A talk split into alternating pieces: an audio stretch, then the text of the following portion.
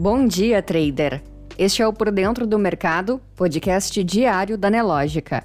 Hoje é quinta-feira, 4 de novembro, e você confere agora as principais notícias que vão impactar o mercado financeiro neste dia. Em destaque: Leilão do 5G acontece nesta quinta-feira. Câmara aprova em primeiro turno texto base da PEC dos precatórios. E preços dos imóveis têm nova alta em outubro.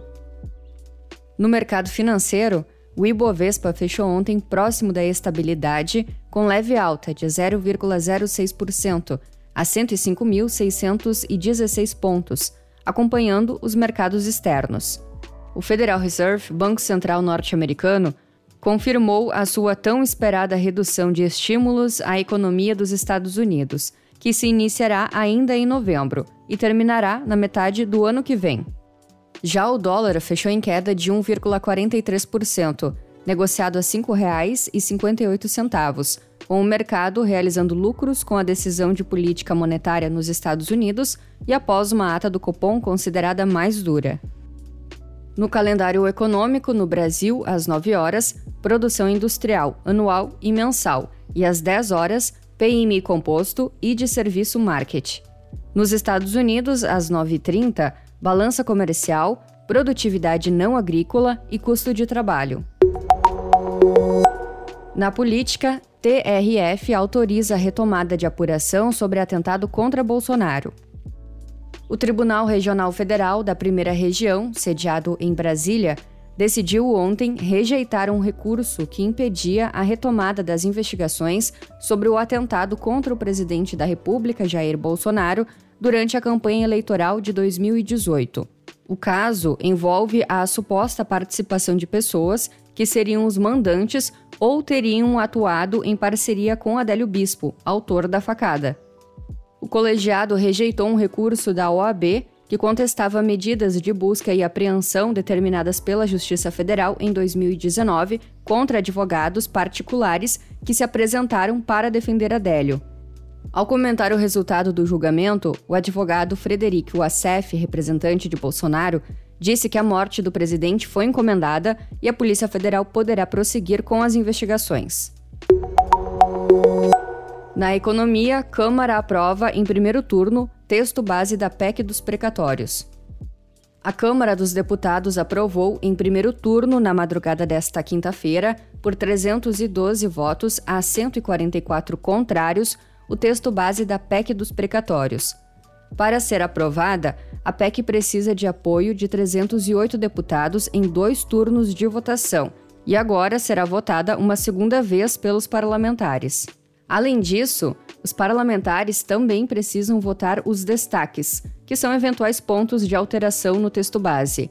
As próximas fases devem ocorrer ainda nesta quinta-feira. Você precisa saber.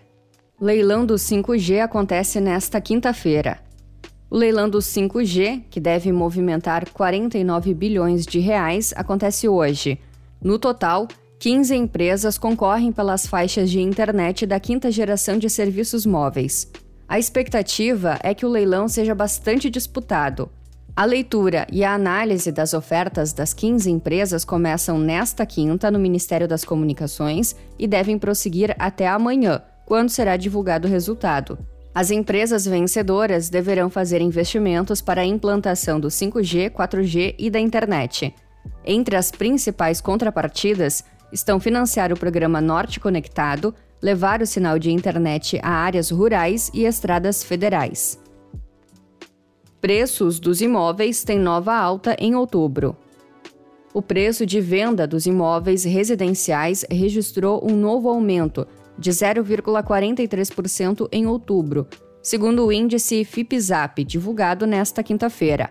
Em setembro, os preços avançaram no mesmo percentual, de 0,43%. A alta apurada pelo índice FIPZAP em outubro deve ficar abaixo do avanço projetado para o Índice Nacional de Preços ao Consumidor Amplo, o IPCA.